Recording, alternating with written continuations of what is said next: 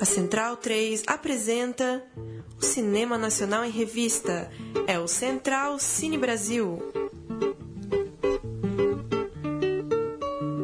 Muito boa noite, está começando aqui mais uma edição do programa Central Cine Brasil, a 31ª edição desse programa que fala sobre cinema nacional aqui na Rádio Central 3. Meu nome é Lucas Borges e mais uma vez apresento esse programa com Paulo Silva Júnior.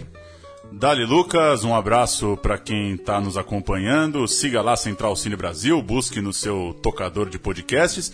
E hoje com um filme fresquinho, né? Recém-chegado de Brasília, em exibição aqui em diversos pontos da cidade de São Paulo e estúdio cheio para a gente falar é, desse longa. Antes de falar desse filme, de dar as boas-vindas para a diretora, dou boa noite a Bruno Graziano, convidado especial de hoje. Boa noite, Lucas Borges. Boa noite, Paulo Júnior. É um prazer estar aqui neste programa que já, já pode ser considerado aí o início de um mapeamento do, do cinema contemporâneo aí, que dá voz só a realizadores daqui, que falam sobre, sobre nós, sobre nosso país.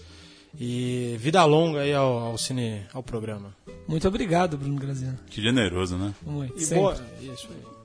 Eu apresento então a convidada, é Paula Saqueta, diretora de Precisamos Falar do Assédio, filme que acaba de estrear no Festival de Brasília. Nessa semana, para você que está ouvindo é, o programa por volta agora de 29, 30 de setembro, o filme está no circuito comercial aqui em São Paulo, no Caixa Belas Artes, ali na Consolação com a Paulista, e também entrando em circuito no SP Cine, espalhado pelos céus aí seja no centro, seja na periferia. Tem outra exibição nessa sexta, dia 30, no ao ar livre, lá no Mirante 9 de julho. E quem quiser saber mais, vai acompanhando lá o Precisamos Falar do Assédio no Facebook. Tudo bem, Paula? Oi, Paulo. Boa noite, tudo bem? Eu vou. Posso começar com a primeira? Claro. Eu queria saber, Paula, por que um filme? É, Conta um pouco pra gente do momento em que sai, em que você tem essa sacada, em que sai esse projeto, vindo ali de toda uma. de todo um movimento na internet, de uma, de uma hashtag, de uma campanha. É, mas por que, por que um site não bastou, ou uma exposição, ou uma memória oral? Quando que você achou que, que esse trabalho tinha cara de telona, que você queria vê-lo no cinema? Bom, é, a ideia surgiu exatamente no fim do ano passado, começo desse ano, quando a gente começou a ver as redes sociais serem inundadas é, de relatos de abusos, assédios, estupros, etc. Todo tipo de violência contra a mulher é, no Facebook, principalmente por causa das campanhas das hashtags Meu Primeiro Assédio, Meu Amigo Secreto. E a gente começou a olhar para aquilo dentro da Mira Filmes, que foi onde esse projeto foi gestado, pensado, executado. Uh, a gente começou a olhar para isso e falar, bom, que tal a gente tirar isso das redes sociais, tirar do texto e dar cara a essas pessoas, né? Dar cara e voz a esses relatos. Então foi quando a gente falou, vamos fazer um documentário. E daí foi quando a gente também decidiu que tipo de documentário ou como a gente ia fazer esse documentário. Porque a gente podia ter escolhido recolher esses depoimentos numa sala fechada dentro da produtora, colocar um anúncio no jornal, na TV, sei lá, redes sociais, chamando as pessoas a irem dar esse depoimento lá. Mas a gente, a gente queria que o próprio processo de filmagem dele fosse também uma campanha, fosse uma coisa que ampliasse esse movimento e ocupasse principalmente os espaços da cidade com esse tema. Então, a gente decidiu fazer um estúdio móvel para coletar esses depoimentos. Então, a gente adesivou uma van e toda escrita precisando salário do assédio e ficou cinco dias em São Paulo e dois no Rio de Janeiro, coletando esses depoimentos para depois virar o filme. Bruno, por favor. Fica à vontade. Eu queria saber da Paula. Primeiro, boa noite, né? Oi, Grazi, boa noite. Tudo certo. É, eu acho que a, a, a grande, de- a, a maior decisão do filme, que é de deixar o- os, os, os, as, depoen, as mulheres depoentes olhando direto para a câmera, é a, é a mesma decisão que traz uma certa passividade em relação à, sua autoria no projeto, que ela vem na montagem, mas na hora de talvez instigar uma, um depoimento mais, mais completo. Em compensação, eu li uma crítica dizendo que isso foi a decisão mais acertada do filme e que essa passividade traz um, um respiro ao, ao- ao que é feito no documentário de entrevistas atual. Quer saber se você está feliz, você está contente com essa decisão? Tô, eu tô. A gente, a gente optou por fazer um documentário de dispositivo e com regras muito rígidas e claras, né? Então, a gente decidiu que as mulheres iam entrar que, naquela van e que ia ser um espaço muito único e fechado e seguro e, e, que aquele momento ia ser muito íntimo e de desabafo, assim. Então, em vários momentos a gente fica se perguntando, a gente assiste os depoimentos na íntegra, durante a, a montagem, ali, a edição, a gente olhava e falava, nossa, mas e aí? Ela se demitiu? Nossa, mas e aí, o que ela fez? Ela foi lá e filmou como? Né? Então tem várias perguntas que seriam, óbvio, que apareceriam a partir dos relatos, mas que a gente decidiu não fazer. O que, o que a gente tem é o que tá ali, assim. Então acho que foi a escolha desse documentário de dispositivo e, e para mim sim, funcionou. Assim, eu fica essa pulga atrás da orelha, ficam essas perguntas, claro, mas ele todo a gente escolheu esteticamente, formalmente, um documentário muito cru, muito bruto, né? Você vê cartela de texto, você vê tudo, ele é muito limpo. É, Bom, não, sei, não dá pra falar do fim do filme, né? Estragar, mas a gente pensou até em como terminar o filme diversas vezes e, e, sempre que a gente começava a pensar muito, a gente optava por deixar de lado nossas ideias e deixar o documentário as meninas falando. E é isso, né? Essa crítica que você tá falando do Raul Artuso da Cinética é muito isso, é a fala seu centro, é elas, é a fala, é a fala, é a urgência de se falar. E é isso, assim, acho que como é a proposta essa, acho que funcionou. O formato do filme, boa noite, Paula, faz lembrar a principal referência em documentários do Brasil, que é Eduardo Coutinho ali, né? O olho no olho e, e o, o entrevistado tendo liberdade para e sendo o ponto principal da, da questão. Agora, o, o seu filme tem esse, esse que a mais, que é a ausência do interlocutor dentro da, da sala, da van, no caso. O que, na sua opinião, trouxe a mais esse, esse fator especial do entrevistado estar tá sozinho ali naquele momento, né? É, então, é, eu acho que enquanto, enquanto as meninas entravam na. Né, bom, o que acontecia? As meninas chegavam até a van dos jeitos mais variados assim possíveis, então várias tinham visto, sei lá, na internet, na TV, e tinham se disponibilizado aí até lá, tinham se locomovido, né, chegado até a van, outras simplesmente saíam do metrô e praticamente tropeçavam na van e entravam lá para falar. E essa história de não ter o entrevistado, o entrevistador, né, uma interlocução, alguém lá dentro, eu acho que deixa esse, esse momento assim mais único ainda. Então, por exemplo, tem uma menina que tá de máscara azul, depois a gente pode falar um pouquinho das máscaras, mais pro fim do filme, que ela fala que é a primeira vez que ela tá falando aquilo, que ela fala que ela vai na psicóloga e na psiquiatra Vocês porque... precisam ajudá-la, inclusive. Ali, né? Sim. Né? É, a gente também pode falar dessa ajuda que estava disponível do lado de fora da van. Mas a gente, é, ela, ela, de repente, viu na van é, uma possibilidade de falar daquela dor dela, que é uma dor, sim, muito latente, a gente vê né, no depoimento dela, como é uma dor tão forte, como ela fala que toma remédio por isso, mas que ao mesmo tempo ela não conta pra psicóloga nem pra psiquiatra. Será que se eu tivesse lá dentro da van, ela se sentiria tão confortável? Eu acho que essa, essa coisa, acho que é uma pergunta, assim, eu realmente não sei a resposta, eu não sei se bom, talvez ela fosse com a minha cara e sim desse o depoimento pela primeira vez e me falasse uma coisa que ela não fala pra mãe dela, nem para as médicas dela. Mas eu acho que, que tem essa, teve essa possibilidade, assim, de ser mais livre ainda, assim, de, meu, eu vou entrar lá e vou. Uma coisa quase confessionária, assim, sabe? Uma coisa muito livre e várias mulheres, assim, não é só o depoimento dela para além dos 26 que estão nos 80 minutos de documentários, os 140 que a gente coletou estão no site, né? www.precisamos-falar-da-sede.com para serem quem, assistidos. Quem ainda quiser dar depoimentos também ainda pode, pode dar. dar, no, pode gravar, mas é, não é só o dela que fala, eu tô falando disso pela primeira vez, várias. Então, assim, o que, que, que, é isso, né? O que, que é esse lugar que elas encontraram para falar das suas dores pela primeira vez? Eu não, não sei responder também. É.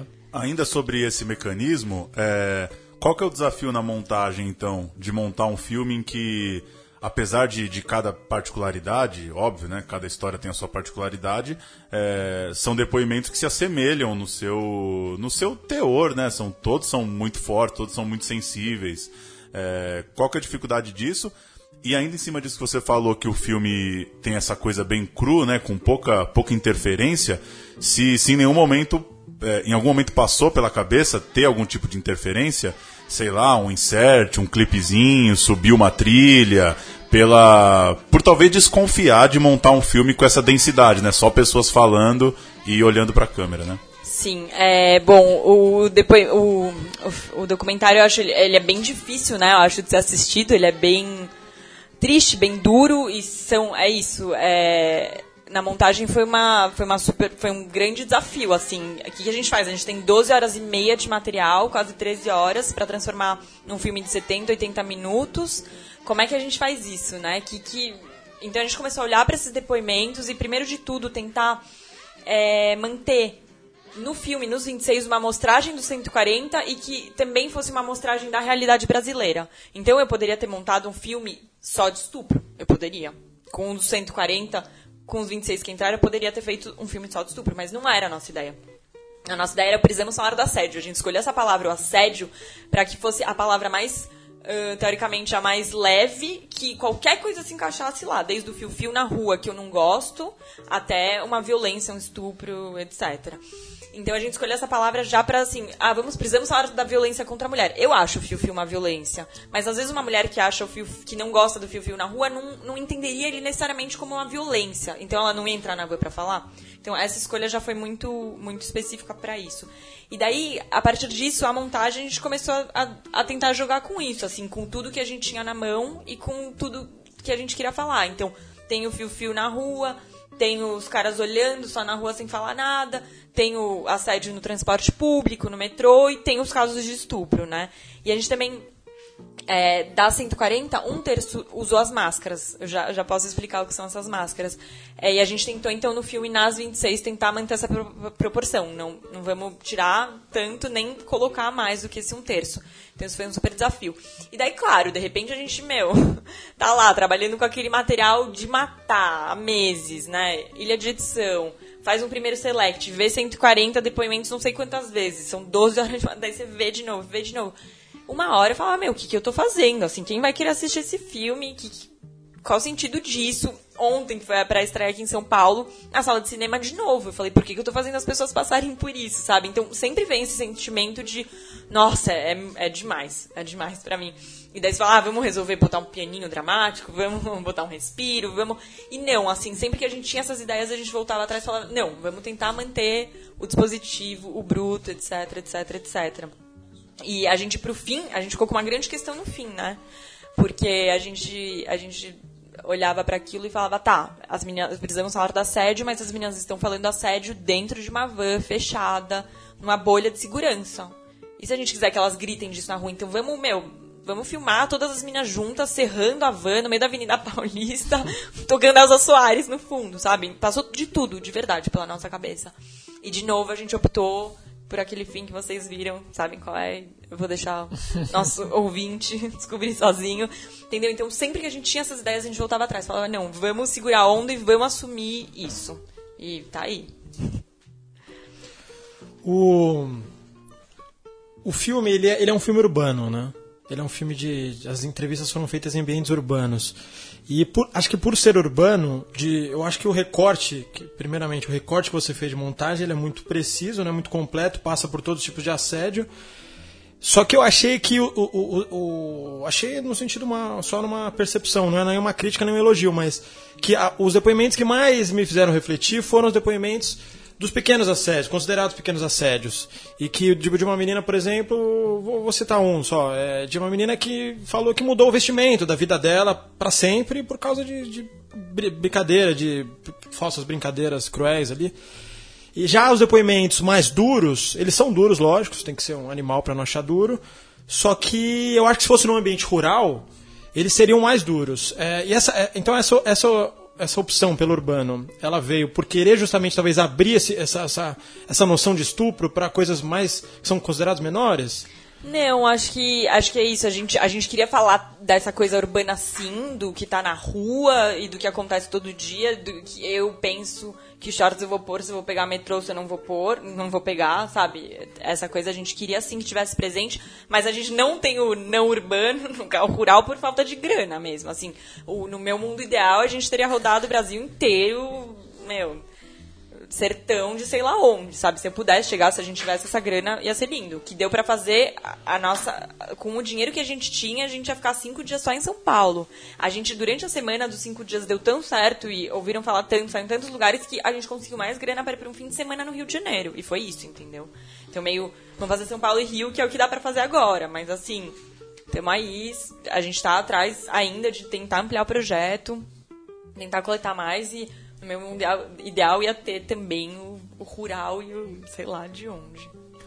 Eu queria, só, só completar. Claro. É, por que, Paula, fazer um filme para incomodar? Por quê? Nossa, eu acho que eu não conseguiria fazer um filme sobre é, nada que não me mova, assim, não me comova, não me toque. Eu acho que eu gosto de falar das coisas feias do mundo para tentar mudá-las de alguma forma. Você conhece meu outro filme, que é sobre a Comissão Nacional da Verdade, fala de tortura, de impunidade, de violência policial hoje, assim. Seus curtas também, as reportagens? É, o curta da, do primeiro presídio privado no Brasil, que é lá em Ribeirão das Neves, né? Eu acho que, que é isso, assim, eu fico muito indignada com as coisas e eu quero que as pessoas se indignem para comprar essa briga também, pra gente tentar começar a mudar alguma coisa, sabe? É, na sala de cinema ontem, de novo eu tive essa, sensação que eu tenho reiteradas vezes de o que, que, eu tô fazendo as pessoas assistirem isso, assim, de quase desespero, assim, meu namorado tava do meu lado no cinema, sabe? Nossa, ele tá vendo isso de novo, coitado, né? Era quase esse mesmo sentimento, mas é, não, cara, tem que ver mesmo, é meio uma coisa, se você não lê o relato das suas amigas, da sua mãe, dos namorados, de quem for na sua timeline do Facebook, a gente vai gritar isso na sua cara e vai, meu, fazer vocês entenderem o que acontece, sabe? Todo dia e para tentar comprar essa briga também, assim, lutar contra isso. Acho que por isso precisamos falar da assédio. Uma pesquisa da Datafolha na semana passada, né, esclareceu a urgência dessa questão. Um terço das pessoas acredita que a mulher é a, é a culpada pelo estupro. É um estupro a cada 11 minutos acontece no Brasil, né? Estima-se que até 500 mil por ano aconteçam. E eu queria perguntar para você sobre a relação emocional de vocês com o filme. Eu conheço muitas mulheres que não gostam de ver esse tipo de filme, não sei se por medo de, de começar andar assustada pelas ruas. E, e, são muitos, né? Tem aquele The Hunting Ground, acho sobre casos nas, nas universidades, dos Estados Unidos. Tem um, a filha da Índia, eu acho que é uhum, sobre esse caso onde a mulher foi teve os órgãos é, retirados durante o estupro, enfim. É. E eu queria saber da, da, da, relação emocional de vocês com o filme mesmo. Existe uma personagem que precisa ser acudida, né? Você começou a falar sobre. Vocês também precisaram de, de um certo apoio ali durante a gravação? Cara, eu acho que a gente deveria ter tido, mas a gente nem conseguiu pensar nisso antes, assim, prever isso e a gente só só comeu pão que o diabo amassou mesmo, assim, só sofreu depois. Eu é, era muito era foi muito intenso assim as filmagens porque por mais que eu não, eu não a gente não sabia o que a mulher estava falando lá dentro né? Tinha tinha alguém da equipe modulando o som mas sem ouvir. Uh, tinha tinha alguém vendo o foco da câmera mas sem também ouvir a história então era separado a câmera e o som mas, e ninguém sabia o que ela estava falando, ninguém estava ali em tempo real vendo. Então, geralmente, às vezes eu punha a menina dentro da van de um jeito, voltava, ela tava meio roxa, chorando de um jeito e eu nem sabia o que ela tinha contado. Ia saber depois na ilha de edição, sei lá quanto tempo depois. Mas mesmo assim, essa troca, o pegar, o, o levá-la até a van e tirá-la de lá depois, foi muito intensa. Assim, eu fiquei 10 dias de cama depois das filmagens eu saía das filmagens, meu, do primeiro dia, eu falei, o que, que eu tô fazendo? Onde eu tô me metendo? Socorro, como eu vou aguentar até sexta-feira? E depois virou Rio de Janeiro, sabe? Viajar, não sei o que. Eu, eu, meu, não queria mais, assim. Eu, eu chegava em casa à noite, chorava, dormia, acordava no dia seguinte antes de filmar, tomava café da manhã chorando. É, durante o almoço, assim, na hora de almoço, pra, durante as filmagens, era, meu, Chico, vem aqui, era um menino da equipe, vem aqui, que eu precisava uma choradinha ali no canto. Era um negócio, assim, avassalador me perguntam como eu me blindei com essas. Eu não me blindei, muito pelo contrário. Eu me envolvi assim de um jeito que eu vou ter que olhar para isso ainda. Sei lá como, mas. E, e, as meninas, assim, isso, isso a gente teve esse apoio, isso que você falou da ajuda, né? A gente se preocupou em deixar essas meninas falarem, sim, mas a gente não podia ser irresponsável ao ponto de, bom, beleza, vem aqui, fala do seu estupro e um beijo, tchau, sai andando. Sim. Então a gente fez uma parceria com a Secretaria de Política para as Mulheres, municipal, né, da prefeitura. E sempre a gente tinha do lado de fora uma funcionária delas que falou: eu não posso fazer um atendimento na rua, mas eu posso oferecer um encaminhamento jurídico uhum. ou psicológico para as que precisem. Então, essa que você fala que pede ajuda tal, ela foi encaminhada, tem grupos de mulheres em serviços municipais, de graça, etc. Ela foi encaminhada. E uma outra mulher, por exemplo, precisava de fazer um divórcio e falou que no cartório custava 120 reais, ela não tinha esse dinheiro, então ela foi encaminhada para a parte jurídica desses órgãos que prestam esse tipo de assistência. Também tinha caso de, meu, de ter que acionar homem por lei Maria da Penha, também rolou Sim. isso, então rolaram todos esses encaminhamentos, assim, mas a gente emocionalmente estava devastado, assim, os meninos da Mira que trabalham na, na montagem ficaram, meu, que nem barata tonta, três semanas, assim, com o olhar perdido. Eu olhava para os meninos e falava, nossa, ele tá tá, tá Desnorteando. desnorteado. É. É, a gente está num, num momento, óbvio, de muita efervescência política e a gente começou com o programa em janeiro, né? Então, desses, nesses 31 programas, inevitável a gente está sempre falando do, do impacto e de como esses filmes acabam sendo vistos. Tem alguns né, que, que isso se sobressaiu mais, sei lá, é, a ligação, por exemplo, de, de que horas ela volta com o governo Lula-Dilma, né, pela história da, da menina do Nordeste, é, Aquários muito mais, acredito eu, pelo que aconteceu fora da sala do que pelo filme em si. É, então tá muito. Você deve ter respondido muito nesses dias sobre essa coisa do filme político, né? Da, é, de, né, do que, que você quer atingir com o filme político. Sem, sem querer falar exatamente disso, mas qual que é a sensação de ver uma galera, uns críticos meio da velha guarda lá num festival de Brasília, tendo que assistir um filme é, que é completamente atual, que eu não sei se eles é, com certeza já viram muitos filmes é, pesadíssimos, histórias reais muito pesadas, mas que eles estão tendo um contato com uma coisa muito, né, muito atual, completamente contemporânea, completamente próxima da rotina deles. E eu fiquei pensando nisso, né? Pô, o cara, sei lá, alguns anos atrás ele ia lá pro Festival de Brasília para falar de cinema tal, e agora, pumba, chega um filme que ele vai ter que escrever uma crítica de um filme que trata de estupro, né? É, é, muda um pouco também acho que ter esse tipo de filme num ambiente de cinema claro. mesmo, né? Eu acho que o Festival de Brasília, ele, ele é um lugar muito é, privilegiado, assim, do debate, da reflexão, sempre foi, né? Eu, eu acho que, que ele tem, ele cumpre esse papel, assim, é um puta festival, nesse sentido. É, só que é isso, a, a crítica que o que o Grazi citou, que é do Raul Artuso, fala muito disso, da urgência, né, e tal. É um cara que escreve há muito tempo. E eu assisti o meu filme especificamente do lado do Merten, por acaso, Luiz Carlos Merten, crítico do Estadão, que infelizmente não estava de crítico, estava de júri. Uh, só que como meu filme não estava na competitiva, a gente trocou uma super ideia sobre ele depois. E e pra mim foi muito impressionante, assim, Fala ver. o que ele te falou, pô. Pode... faz, faz, o. Defende o filme, lógico. Né? Vender meu peixe. É, ele, pra mim foi muito impressionante, assim, ver ele muito tocado, respirando ofegante durante o filme, secando lágrima. Saiu, ele começou a me bater no meu ombro, forte, forte, forte, forte. É, e, e começou a fazer uma reflexão, assim, ele falou, nossa, pra mim que sou pai. Eu tava, meu, claustrofóbico dentro daquela van, não tava aguentando mais não sei o que, e começou, sabe, e, e, e, muito tocado, assim, ele falou, vocês, daí, na pergunta que o Lucas tinha feito, ele falou, vocês fizeram um filme do Coutinho sem o Coutinho. Hum. Eu acho que ele, ele falou, sim, dessa parte de cinema, dessa parte de documentário, dessa parte de dispositivo, mas para mim foi muito interessante vê-lo tão tocado, assim. É isso, é pelo assunto, né? Não é o tema. Não tem como é, fazer uma é crítica filme. só de cinema também, sim, né? Sim, sim, exatamente. E do Artuso vai exatamente por aí, assim, é o da urgência, né? É, é, o temos que falar, é o falar no centro. E, e você vê um cara assim, tão referência pra gente, né? É, tão tocado, para mim foi bem impressionante, assim. Eu foi, foi bem... E um prêmio pro filme, né? Já de certa Sim. forma, né? Por isso que eu falei que pena que ele tava de júri, porque se ele tivesse de crítica seria um prêmio físico. Podemos chamar o trailer pra dar uma quebradinha? Claro, Cê, claro. Você tem mais uma? Ah, posso fazer depois do trailer? Pode fazer depois do trailer, você fica à vontade. Vamos ouvir então o trailer do filme.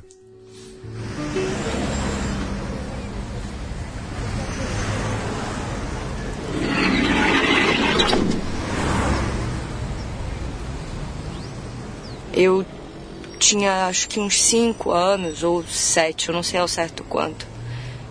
Quando eu comecei a sofrer abuso sexual do meu primo. E quando cheguei até a janela do banheiro, tinha um homem do, da comunidade me observando há muitas horas, assim, há muito tempo, na minha intimidade, eu dentro da minha casa. Aquele olhar, sabe, foi um olhar muito violento. E eu lembro que quando eu caí, ele falou que o lugar de mulher era sempre no chão. A gente nunca devia olhar para eles frente a frente, era sempre de baixo. Chegava uma hora que simplesmente você chegava nos lugares dura e já evitando qualquer tipo de contato e ele olhava na sua cara e falava: "Não se preocupa, hoje eu não vou fazer nada com você". Acordei com ele em cima de mim e foi tem umas horas que o mundo para de fazer sentido e tem uns segundos. Não sei se dá para medir desespero em segundos. Eu não consigo lembrar direito o que aconteceu. Eu só tenho uns, uns curtos flashbacks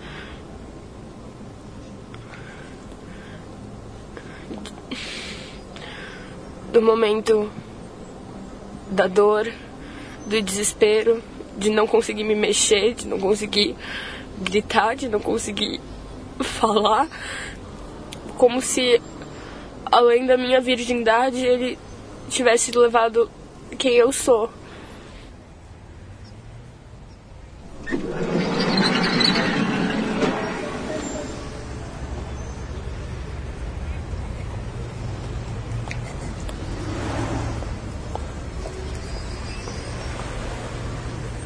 Antes de fazer mais uma pergunta, Paulo, gostaria que você contasse o que você disse agora só pra gente aqui em relação a essa, essa sessão, né? Que foi feita especial e a, a relação que vocês mantêm ainda com as entrevistadas do filme.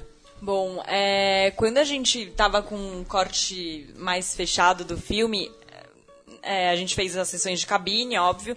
E daí, antes do filme ir pra tela mesmo, assim, ser lançado e tal, a gente falou, bom, a gente tem uma responsabilidade de mostrar o filme para essas mulheres que estão nele antes de mostrar elas pro mundo, né? Mostrá-las pro mundo. Então a gente chamou na mira duas sessões de cabine, é, por, teve que ser separado porque várias não podiam numa data, então a gente acabou dividindo em duas. E eu falei, bom, tem essa sessão aqui hoje, amanhã eu posso não ter mais filme, né? Porque você se vê na tela falando de uma coisa uhum. tão íntima, às vezes tão visceral e tal, tão, se expor tanto, fala, meu, não me quero na tela, mentira, não quero mais brincar, né? Sim. Não quero mais participar. Então eu tava muito, muito, muito apreensiva. E, cara, quando terminou a exibição, eu, assim, tava com dor de barriga, de nervoso. As meninas estavam mudas, mudas, chorando de um jeito. E todas viraram para mim, a primeira coisa que elas falaram foi obrigada. E daí começou uma longa conversa, a gente ficou umas duas horas e meia, três horas conversando, assim, até altas horas da noite, porque acabou às dez da noite o filme, é, de como tinha sido um primeiro passo para elas olharem para as próprias histórias e tal. Nos 26 é, depoimentos, a gente tinha seis cinco com voz distorcida. Uhum. O filme só tem um com voz distorcida. É. Por quê? Porque elas assistiram e falaram: tira a distorção da minha voz. Quero falar, quero falar com a minha voz, sim. É, tem uma que tá no contraluz, é, porque quando a gente. Ah, a gente não falou das máscaras, depois eu falo sobre uhum. isso. Mas tem uma que tá no contraluz, porque ela olhou para as máscaras e falou: nenhuma das máscaras representa o que eu sinto. O que eu sinto é uma, é uma mistura dolorosa dos quatro. Nossa. E daí eu falei: bom, como é que eu vou atender essa demanda aqui emocional dela? Então eu falei: que eu posso te oferecer desligar a luz. E desliguei e ela fica naquele contraluz. E. Porque ela fala do pai dela. É, e quando a gente. Enfim, a gente até ficou em dúvida se usava ou não esse depoimento e tal. E a gente usou, ela tá no filme, e quando ela assistiu, ela falou, ah, dá pra ligar a luz na minha cara? Quero mostrar meu rosto. Eu falei, olha, agora não dá, essa imagem é, é um preto na sua cara, não, não tem, não tem, enfim. Então as reações foram, assim, muito impressionantes, assim, foi, foi uma conversa muito impressionante com elas, e o que eu digo e repito, assim, acho que com esse filme, eu descobri o sentido mais profundo da palavra acolhimento, sabe, assim, da gente se encontrar a gente começou a ver as, as hashtags no Facebook, né? Meu primeiro assédio, meu amigo secreto, não sei o quê. Eu olhei e lembrei de uma história que aconteceu comigo. Assim, eu tinha 7 anos, tinha um primo de 15 anos da minha amiga eu li no Facebook da minha mãe, minha mãe contando uma história que ela nunca tinha me contado. A impressão assim. que dá é que a coisa, a situação é tão né, distorcida, é tão cruel que toda mulher tem uma história. Toda mulher tem uma história para contar, mas pior que isso, a gente não se lembra às vezes, ou a gente naturaliza. Uhum. Assim, a minha mãe nunca me pegou pela mão e falou: Paula, vem cá, deixa eu te contar o que vai acontecer com você daqui pra. Simplesmente por você ser mulher, sabe? É, não rola isso. Eu nem sei se minha mãe lembrava dessa história dela ou lembrou igual eu lembrei da minha uhum. a partir das campanhas, sabe? Então, você começar a se perceber nesse lugar de. De, nossa, aconteceu com a, com a minha amiga, aconteceu com a minha mãe, aconteceu com todo mundo, nossa, aconteceu comigo também. E, e, e, mais do que se perceber, você ter coragem de falar sobre isso, eu acho que, que é a força, assim, uhum. do documentário e, e, que foi o importante para elas que estão no filme se expondo tanto e para mim que fiz o documentário, sabe? Uma coisa de, nossa, a gente tá toda falando. Uma das meninas nessa exibição de cabine olhou, terminou o filme nessa conversa ela falou: Nossa, eu tô olhando aqui, eu me vi na tela, eu tô me sentindo exposta, transparente, minhas vísceras para fora. Eu tô olhando aqui, estão todas as meninas aqui na sala transparentes, eu tô vendo através delas. Mas a gente tá junta e juntas a gente é forte. E eu queria dar um abraço em todas as mulheres do mundo, assim me dá arrepio falar isso, assim, foi tão bonito que é isso, sabe? Para mim é isso, é esse lugar de encontro, de se reconhecer, de refletir sobre as próprias violências que talvez você nem tenha percebido na hora que foi uma violência, mas então de. E, e daí começar a falar disso pra lutar contra isso, pra olhar pra isso. Sim. E antes do Bruno fazer mais uma pergunta sobre Brasília, existiam outros dois filmes, né, que tratavam da questão da mulher, que eram Sexo, Pregações e Políticas e Câmara de Espelhos. Câmara de Espelhos, é, de certa forma, é um, é um filme masculino, uma versão masculina do seu filme. né? É, não masculina, porque é de uma diretora mulher e um grupo de Sim, a mulheres. Deia Ferraz, né? A Deia Ferraz, pernambucana, e um grupo foda de mulheres incríveis. Mas é, foi, foi muito engraçado. Assim, quando a gente foi convidado para passar o filme no festival, é, já veio já veio com, com o Câmara de Espelhos, que é da Deia, meio no pacote assim de são filmes gêmeos, né? Uhum. E eu acho que eles se aproximam sim em vários momentos, mas se distanciam muito também em outros. Sim. Ele também é um documentário de dispositivo muito forte, só que no filme dela só homens falam. Sim. Então são homens, o filme dela basicamente fica passando sketchzinhas, vídeos de qualquer coisa, manifestação, cena de novela, Porta dos Fundos, etc. E homens comentando aquilo. E, também são homens fechados num lugar, mas são oito homens juntos e tem um deles que tem um ponto na orelha, meio um, um infiltrado delas. Mas é, ele esses esses fi- é, foi muito impressionante assim eu falei caramba sabe o pôster dela o, o pôster não mas a imagem de divulgação também era um fundo preto e uma cadeira então é esse lugar de fala né no meu as mulheres falando sobre as violências Sim. no dela os homens sendo violentos na fala assim nesse discurso de sempre e tal então foi muito impressionante assim e o Daoud que era o de o Sexo, Pregações e Políticas também fala, Sobre fala aborto, principalmente né? sobre aborto, sobre bancada evangélica tal. Então, de novo, né, aquilo que eu falei do Festival de Brasília, assim, não foi só que a gente foi convidada para o Festival de Brasília, foi que a gente foi convidada para o Festival de Brasília, eh, foi muito bem acolhida também num lugar, juntaram os três numa programação, depois a gente fez um debate com a, eu fiz participei de um debate com a Deia e com uma professora de gênero, não sei o que da UNB. Então, assim, isso tava também em foco lá, sabe, em pauta. Bruno? Antes de tudo, torcer pro filme rodar bem no Circuito Especine, que eu acho que lá vai encontrar um público muito bom, né? Essa coisa da urgência do filme. E. O, eu acho que, não sei se você concorda, mas depois do Coutinho ficou mais difícil fazer entrevista, né? Documentário. O cara viciou, viciou de um jeito que tá complicado. E você já, já tá ficando calejada de fazer entrevista, até por ser jornalista de ofício.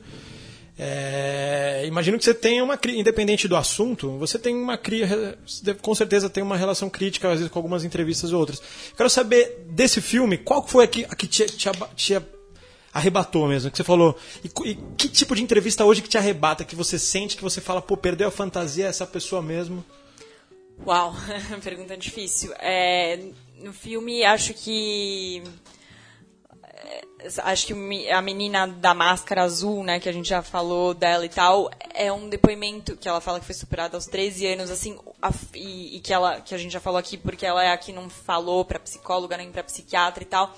Pra mim é muito impressionante, assim, pra mim é você fala, você chama de entrevista, né? E pra mim é a não entrevista, né? Pra mim é ela encontrar ali na van o a van, o confessionário, a van, a câmera, a primeira interlocutora dela. Né? Isso pra mim é muito impressionante, assim. O que fez ela ela não foi até lá igual várias mulheres foram. Ela tava saindo, passando, me perguntou o que era aquilo porque leu a palavra assédio e foi pra fila, porque tinha uma fila nesse dia na Paulista e ficou soluçando a fila inteira. Então o que o que fez ela entrar lá e contar essa história que ela não contou pra mãe dela, que ela não contou pras médicas dela, que tratam uma dor que não sabem de onde vem, né? Então, isso pra mim assim foi arrebatador, foi uau, que que é isso. E no caso é a não entrevista, né? É, é o lugar de fala, acho, mais do que a entrevista, porque já que não há entrevista, né?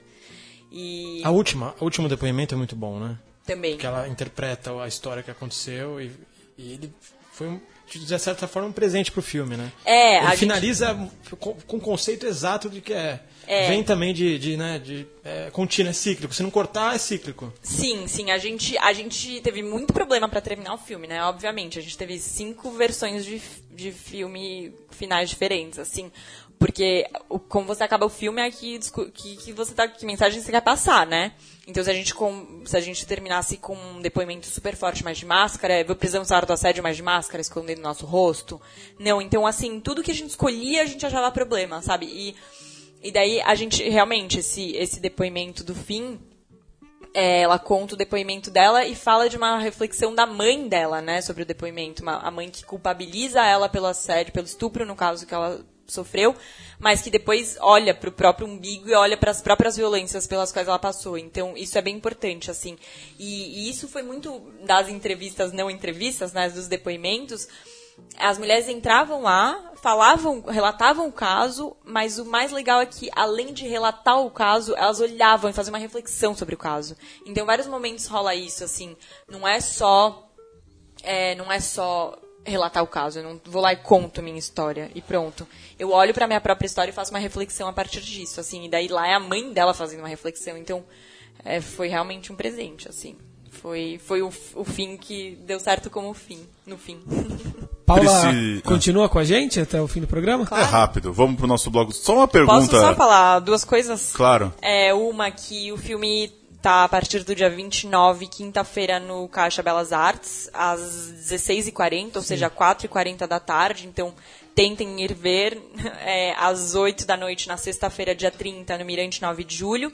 E, de novo, deixar o convite para acessarem o site www.prisamasalardoassédio.com para assistir todos os depoimentos na íntegra ou entrar e gravar seu próprio depoimento e enviar pra gente.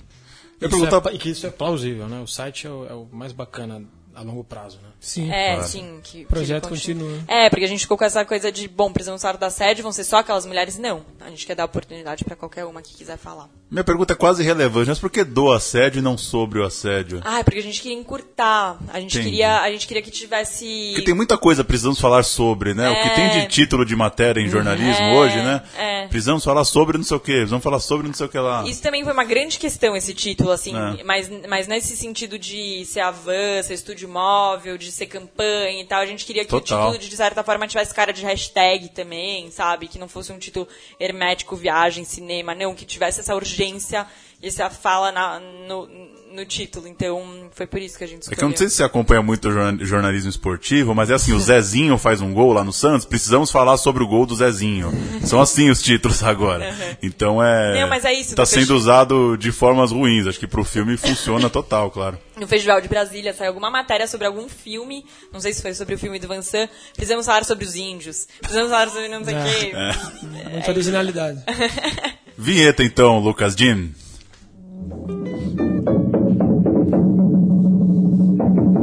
A história do cinema brasileiro.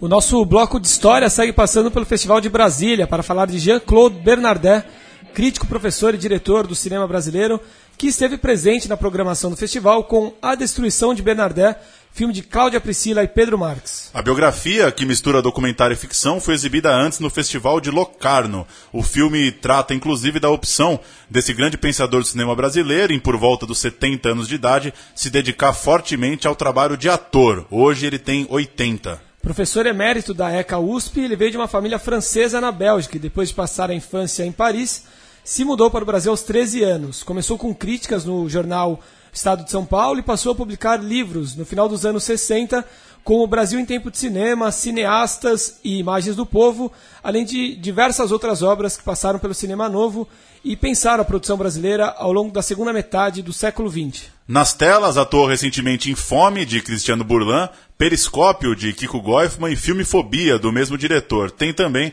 uma série de trabalhos de roteiro, direção, assistência de direção e montagem, codireção, entre outros. E você assistiu, né, Paula? Eu assisti O filme aí da, da dupla, da Cláudia e do Pedro. Sim, eu achei incrível. Fazendo a propaganda agora do Pedro e da Claudinha, é, o filme é muito, muito bom. Ontem, aliás, depois da pré-estreia do Precisamos Falar do Assédio, a gente foi tomar uma... tomar algumas coisas, é, álcool, eu ia falar cerveja, mas foi mais forte que cerveja, um gin tônica mesmo. E o Pedro foi no bar, é, e a gente conversou muito sobre o filme, assim, porque eu, como com essa cabeça de jornalista, como eu fui apresentada aqui, da entrevista e tal, e como alguém que faz cinema documental muito careta no- de linguagem, assim, de, né, da fala e tal, eu acho o filme incrível. O Pedro disse que não é um documentário, o Bernadette disse que não é um documentário, então se vocês estivessem sendo ouvidos por eles, estiverem sendo ouvidos por eles, eles vão ficar muito bravos com vocês. eles falam que é um filme, e é realmente, assim, é uma viagem o filme.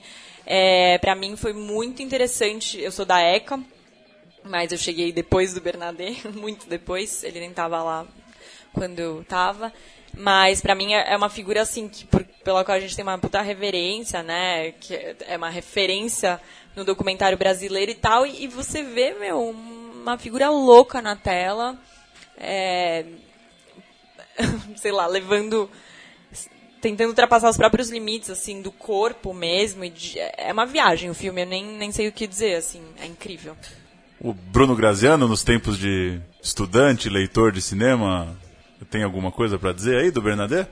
Cara, o Bernardet, ele, pô, legal, né? Tem que atuar até os 100, né, cara? Torcer pra ele ficar velho mesmo, velho, muito velho atuando, assim. eu acho que o É filme interessante ele ter pegado pesado na coisa de virar ator É, isso é agora, muito- né? isso é É, muito bom, então, cara. mas o filme, o filme não é só atuação, tem atuação, eu conversei muito com o Pedro sobre isso ontem, mas ele é também uma coisa sobre a velhice, sobre a morte. É, O Fome já tem um pouco isso. É, a própria né? revista Cinética que a É, gente já tem um citou, limite de personagem, já. é. a crítica da revista Cinética a respeito do filme é, lembra um pouco isso, de como eu não vi. todo filme que ele tá não deixa de ser uma homenagem pra ele. O próprio mendigo no filme do Burlan, Uhum. em determinado momento, é um professor aposentado. É, ele é ele então, mesmo. É reconhecido. não, não tem como você no- pôr um- uma instituição como essa no seu filme e não ser, né? Sim, sim, não, não é. E ao mesmo tempo o título é isso, a destruição de Bernadette. Então, que destruição é essa? É, é de quebrar esse lugar de re- reverência? Acho que não. Não quebra, muito pelo contrário, assim. Só que é uma viagem. É uma, é- acho que é, não quebra esse lugar de reverência, mas é- quebra paradigmas, assim, né? Você acha, nossa, o professor da ECA, de repente você vê ele fazendo cada coisa e fala, meu Deus, o que, que é isso? Eu, eu que trabalhei com ele numa. Ele era é, consultor de uma série de TV que eu tava trabalhando, roteiro, pesquisa e tal. E pra mim era aquele senhorzinho muito sério que dava aula sobre documentário enquanto a gente discutia linguagem e conteúdo do- dos roteiros, né? E daí, de repente, você vê ele na tela fazendo cada coisa e fala, nossa, esse é aquele.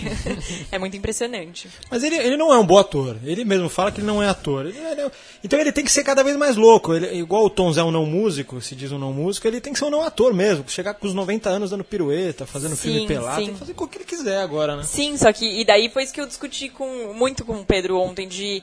E daí é um documentário, não é? E ele falando, não é um documentário, pra mim é, e pra ele não é. Enfim.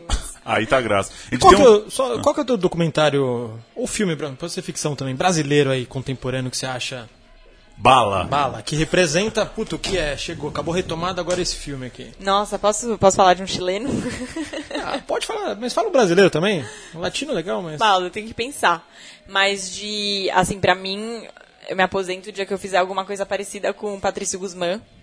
Em Nostalgia da Luz, principalmente. Não sei se vocês conhecem, um cineasta chileno do, da Batalha do Chile e tal, que acompanhou o golpe no Chile nos anos 70. 73 mais especificamente. E ele faz muito documentário clássico ao longo da vida. Agora que ele tá assim, na maturidade dele, ele tá muito. deve ter 70, 80 anos também. Pra mim, ele tá na maturidade da obra dele, assim. E o Nostalgia da Luz é, não é só um documentário, assim, é uma poesia, uma obra de arte, assim. É, o dia que eu fizer alguma coisa parecida com isso, eu paro. E, cara, é, o pra teu, mim. é o teu Fitzcarraldo. né? É. O cara falou que ia parar. Não parou, aí você não vai parar também, né? Então, Até os 80. Tá... É boa essa coisa da maturidade aos 70, a gente fica mais tranquilo, né? Sabe bem que mais um dia chega lá, né? Mas, puxa. Cara, e pra mim, o, o Pedro vai ficar bravo se eu, falar, se eu falar isso, mas pra mim, o documentário sobre o Bernadette, eles que não me escutem, pra mim é uma obra de arte, assim, é sim um documentário e, e como brasileiro eu, eu apostaria nisso como referência daqui pra frente. Quebrou essa barreira do documentário, né? O que é documentário pra você hoje? Ai, não sei, eu não sei, mas o filme do Pedro pode ser. Porque é uma figura e fazendo as coisas dele, tem umas coisas muito reais dele ao mesmo tempo em que ele tá atuando. Então, eu não sou muito careta de dizer. Tem uma grande questão, por exemplo, em torno do The Act of Killing, sabe? Daquele documentário do Aaron Morris sobre o. Não, não é. Ai. Sobre, sobre a ditadura na Indonésia e tal. E tem toda essa questão de é documentário, não é? Os caras atuam. os assassinos voltam pra contar como foi. É, né? e atuam fazendo É. o que eles faziam com as vítimas e tal. Pra mim é um documentário, ainda. Então eu não. Eu gosto de documentário, faço documentário, mas eu não sou tão careta às regras do documentário. Por isso que eu acho que o filme do Pedro é lindo, é maravilhoso, mas e pode se enquadrar como um documentário. Isso tá na. no- Tá, cabe ao espectador definir, né? Não É, ao realizador. O talvez, espectador sim. define, é um documentário, é uma ficção. Legal isso, é. Agora você falando, eu pensei nisso, é isso aí. Pode Vamos ser. ouvir um trechinho aí, então do Bernadette falando ao canal Curta. Ele conta um pouquinho desse momento e a gente volta com as notícias. Eu tenho um blog que atualmente eu não tenho alimentado, mas enfim, tem várias coisas, inclusive o fato de eu estar ficando cego. Ah, de forma que escrever não é tão, tão fácil. Depois de eu me ter aposentado da universidade, eu pensei, bom, posso escrever mais um livro. Né? Inclusive pode ser até um livro bom, inclusive eu tinha um assunto com o Nelson Pereira dos Santos. Mas depois eu pensei também o seguinte, que envelhecendo, eu tinha que mudar de vida. Isso é alguma coisa que meu irmão, meu irmão já faleceu, mas meu irmão e eu trabalhamos bastante isso, né? De não entender o envelhecimento como uma prorrogação do já vivido, né? mas dentro das limitações óbvias uh, acarretadas pelo envelhecimento, encontrar formas, né? E então, me distanciei totalmente da escrita, e me distanciei não é só da escrita, como me distanciei das postura, da postura analítica diante de filmes, entende? E passei do lado da, da produção, né? Quer dizer, além de ator, faço outras coisas, dou muita consultoria em matéria uh, de dramaturgia para longa-metragem, coisas desse tipo, não é? Uh, e não, eu tenho vontade assim de usufruir de filmes. Aliás, eu não usufruo muito porque estou ficando cego. Então a, minha relação com a tela é bem prejudicada. Mas não, não tenho mais vontade. Então, a não ser conversar sobre os filmes dos quais eu participo e com as pessoas que se interessem numa questão, discutir um ponto de roteiro, discutir uma estrutura, discutir uma interpretação, a montagem, eu brigo muito com, com o Cristiano e com outros, aliás, sobre a questão de, de, de montagem, que essas montagens feitas por, por, pelos próprios diretores, às vezes são bastante carentes de ritmos, coisas desse tipo. Vamos com as notícias para fechar o programa de hoje. O pernambucano Cláudio Assis, de, do recém-lançado Big Jato, começa a rodar em janeiro. Piedade, confirmou o site Omelete. O longa deve ser um filme ecológico, no qual os tubarões das praias do Recife servem de metáfora para o poder político dos grandes empresários por trás dos desastres ambientais. Para o papel de um dono de cinema pornô pós-moderno, o diretor de Amarelo Manga almeja ter Cauã Raymond, já contatado pela produção, além de seus habituais parceiros, Matheus Nastegali e Irandir, do, Irandir Santos. O roteiro será assinado por Ana Mulaer. Não será, nos informa Bruno Graziano aqui, né? É, acho que o roteiro. É, ela escreveu um. Pelo que eu soube aí, ela escreveu um primeiro tratamento, mas. É, depois... segundo a notícia aqui do, do Omelete, Do não sei com quem da produção eles entraram em contato, me parece que o roteiro vai ser, vai ser coassinado aí. Pode ser, pode ser, mas acho que passou pro Hilton Lacerda aí. Enfim, mas você deve estar por dentro de alguns detalhes. Você gostou do Big Jato, no fim das contas? É. Gostou? É, nesse caminho, Big Jato e Piedade, o que, que Já dá pra assistiu? esperar aí? Não, assim. O filme tá pronto, né? Pelo, não, pelo que vem do Big Jato, né? Que é um Ah, filme tá. completamente diferente do resto Sim, da obra sim. do Cláudio. Não sei, dá pra imaginar que Piedade mantém um pouco esse caminho, volta pra uma, uma coisa mais maluca? Eu acho que o Cláudio agora vai entrar na. Como você pode observar em vários autores aí ao redor da história do cinema, ele, os cineastas começam a ficar velho, começam a entrar numa ludicidade, voltar pra infância, né? Assim como os filmes da Paula eh, trazem um incômodo, o Cláudio sempre trouxe isso, trouxe isso nos filmes dele.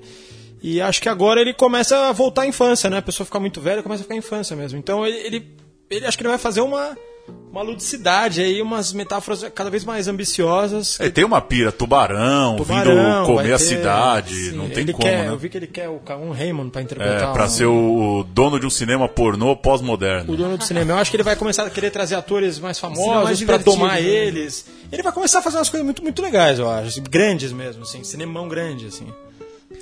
Isso aí. O também diretor pernambucano Lírio Ferreira tem planos para levar às telas uma sequência de um de seus longa-metragens mais cultuados, Árido Movie, de 2005. O projeto se chama Aqua Movie e deve retomar os personagens centrais do filme anterior, que tem o ator Guilherme Weber, é, como um apresentador do tempo, envolvido com a seca no sertão, obrigado a lidar com um plano de vingança da sua família e seguido de perto pelos amigos, interpretado, interpretados por Celton Mello, Mariana Lima e Gustavo Falcão.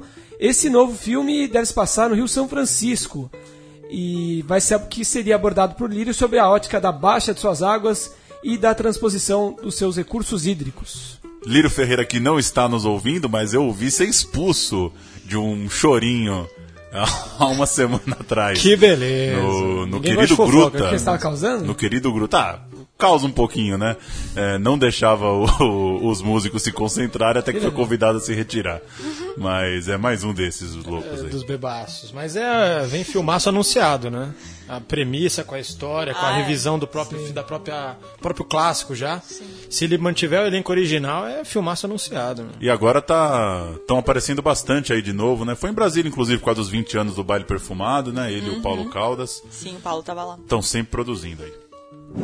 29 de setembro a 5 de outubro é, mostra Arco Futuro, a cidade e o cinema, exibições gratuitas nas unidades do Espaço Itaú Augusta, em São Paulo, e Botafogo, no Rio de Janeiro. O evento tem sessões especiais de documentários sobre arquiteturas, muitos deles inéditos no Brasil, com apresentação de especialistas, que vão sempre bater um papo antes das sessões, às sete e meia da noite. Mais informações lá no arcofuturo.com.br programação aí gratuita e alguns clássicos aí, vale a pena.